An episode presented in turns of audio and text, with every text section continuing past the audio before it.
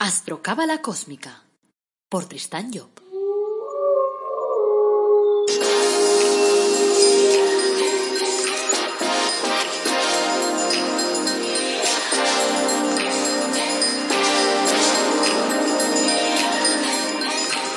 Astrocábala Cósmica, episodio 87. Te brindo una calurosa bienvenida a Astrocábala Cósmica, el programa en el que te hablamos de astrología cabalística y de cábala y lo hacemos de una forma directa, amena, clara, de esa que puedes aplicar todos los días y que por lo tanto que puedes comprender muy fácilmente. Este es el episodio 87. Es lunes 5 de octubre de 2020 y esto es Astrología Cabalística y hoy vamos a hablar de Neptuno, el más allá. Soy Tristan Job, tu astrólogo, cabalista y escritor cósmico y llevo más de 30 años tratando los temas de la astrología.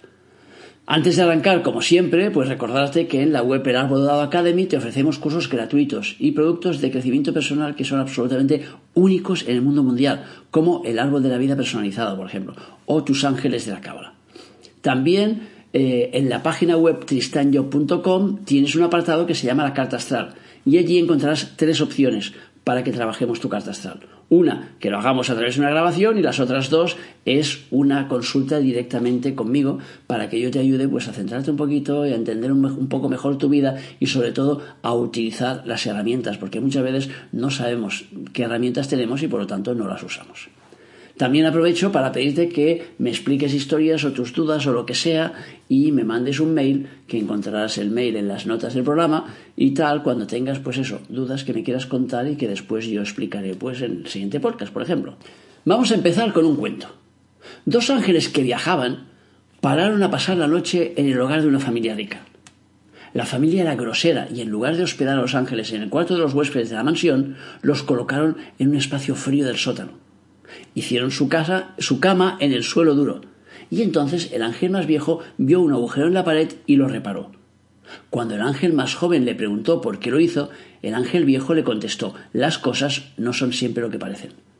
La noche siguiente los ángeles se hospedaron en un hogar muy pobre, pero el granjero y su esposa eran muy hospitalarios. Después de compartir el poco alimento que tenían, los esposos dejaron dormir a los ángeles en su propia cama, para que estuvieran cómodos el resto de la noche. Cuando el sol salió, a la mañana siguiente, los ángeles encontraron al granjero y a su esposa muy tristes. Su única vaca, de la cual obtenían dinero por su leche, yacía muerta en el campo. El ángel joven se enojó y le preguntó al ángel mayor por qué permitió que esto sucediera.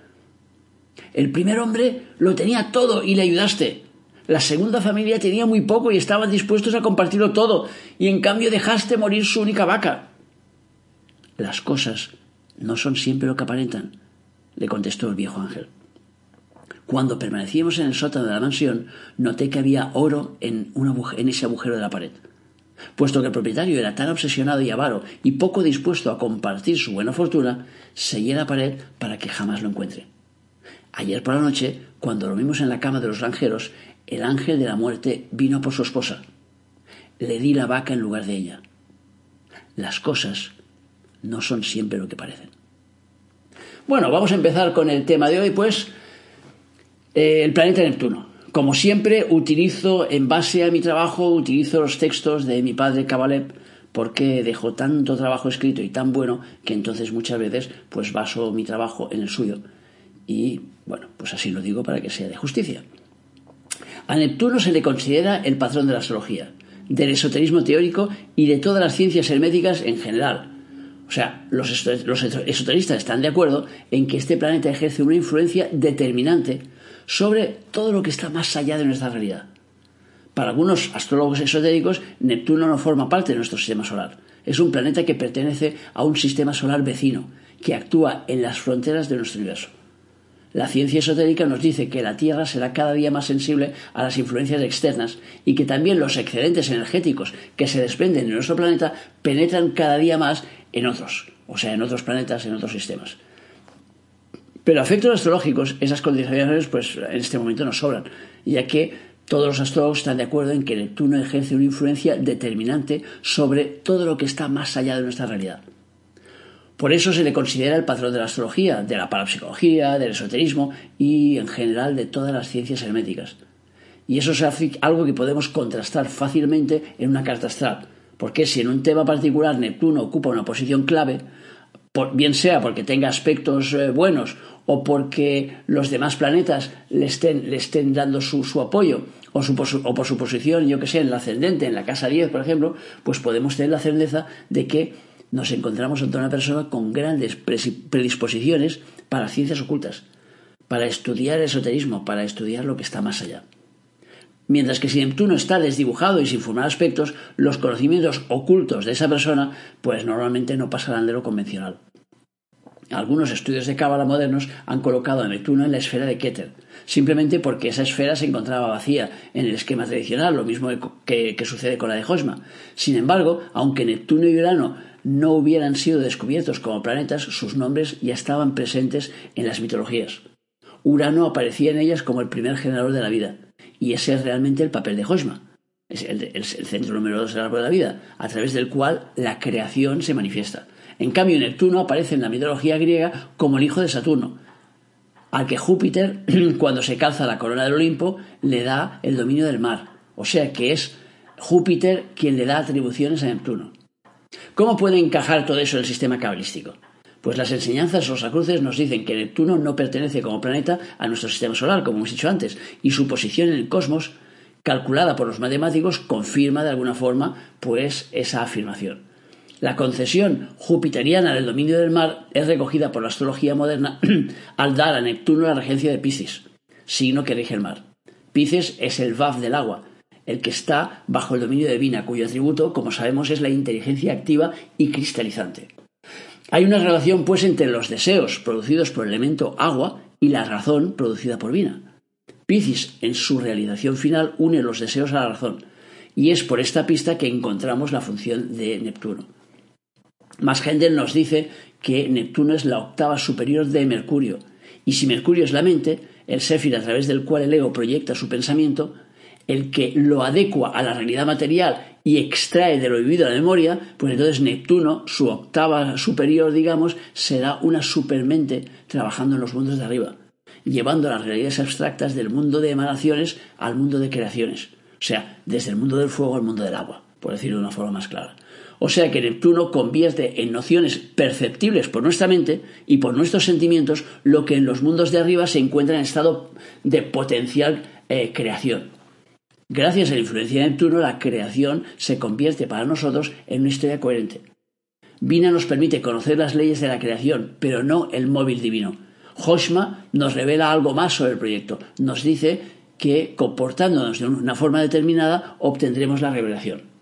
Y Neptuno nos proporciona el conocimiento, nos revela el objetivo, el plan de la divinidad y a través de él comprendemos con la razón y con los sentimientos por qué las cosas son así. Y más que eso, vemos cómo serán las cosas en el futuro, porque Neptuno revela el plan completo de la creación. En él eh, se establecen los detalles aún no edificados, del mismo modo que en los planos del arquitecto aparece la casa tal como será, y podemos verla perfectamente aunque todavía no sea una realidad material. Neptuno nos da entonces la visión de conjunto y gracias a ella se puede comprender por qué es preciso adoptar un comportamiento determinado y el objetivo que persiguen las leyes. Neptuno revela entonces los planos y da una visión de la obra, pero no es el que ha concebido esa obra. Siendo un planeta de otro sistema, de un sistema fronterizo al nuestro, será el último de los planetas del sistema, puesto que es el más próximo a nosotros. Entonces podemos imaginarlos como una ventana tendida sobre nuestro sistema solar, desde la que se pudiera ver todo lo que ocurre pues, eh, en la hora vecina. Teniendo en cuenta también estos datos, vemos el por qué Neptuno no rige ningún, ningún, ningún séfida dentro del árbol de la vida y tampoco tiene la regencia de ningún signo del zodíaco. Porque como está más allá, como está en otro sistema, entonces por eso no le damos, en la astrología cabalística, no se le da la regencia de ningún signo. Neptuno es esa torre de percepción desde, desde la que se ve todo. Y por eso si nos conectamos con ese planeta, si nos dirigimos a él y le preguntamos, oye, ¿qué es lo que está pasando en tal lugar? ¿Por qué las cosas son así? Él nos responderá a través de la intuición, claro. Su respuesta solo puede ser captada con amplitud por la mente y comprendida por los sentimientos. Neptuno aparece así como una especie de espía de nuestro sistema solar, que descubre a la inteligencia de las personas que son capaces de captar sus reacciones el proceso de despliegue de todas las cosas, desde su germen hasta su cristalización final. Si por una parte nos dice cómo han sido las cosas en el pasado, por otra parte nos revelará cómo serán en el porvenir. De modo que de Neptuno nos viene el don de la profecía, de la evidencia de alguna forma. La función de Neptuno es la de aprovisionarnos en ideas que están más allá de las comunes, de las usuales. O sea, son ideas que se encuentran en el manantial cósmico sin tener una forma concreta. Son ideas abstractas, y Neptuno se encarga de darles una forma mental, de convertirlas en conceptos susceptibles de ser utilizados en nuestra vida cotidiana. Por eso Neptuno es un planeta revolucionario, porque los conceptos nuevos que las ideas abstractas van estableciendo chocan con los antiguos, produciendo en las mentes convencionales pues un tremendo rechazo, o como poco un choque. Es como cuando Galileo revolucionó el mundo de la ciencia y de la religión, o sea, sus ideas eran revolucionarias para la época y casi le costaron la, la vida, porque no eran aceptadas. Es decir, cuando uno muestra una nueva realidad, entonces cuesta que las realidades antiguas la acepten. Por eso muchas veces nos encontramos con que los visionarios pues son tachados de locos, de chalados, apartados de la sociedad muchas veces, porque no aceptamos fácilmente la visión del futuro. Neptuno es el gran revelador de la mecánica que acciona el universo. Al encontrarse fuera de nuestro sistema es como si lo contemplara todo desde lo alto de una montaña y pudiera ver la complejidad de su funcionamiento y así pudiera avisarnos de lo que vendrá después. Del mismo modo que alguien que está situado pues en lo alto de un promontorio podría avisar si dos trenes están avanzando en dirección contraria y van a chocar. Lo cierto es que Neptuno, cuando se encuentra en un determinado signo, inspira las mentes sobre las particularidades del signo en cuestión y sobre la posible utilización de las energías que el signo contiene. No cabe esperar, claro, que Neptuno actúe en contra de lo que nos han enseñado los profetas y los auténticos iluminados, sino que les dé cumplimiento Neptuno viene a confirmarnos lo que, eh, y lo hace a través del razonamiento de, alguna forma, de la idea, lo que la moral tradicional nos ha enseñado. Porque las leyes universales actúan de la misma forma en nuestro sistema que en los demás sistemas.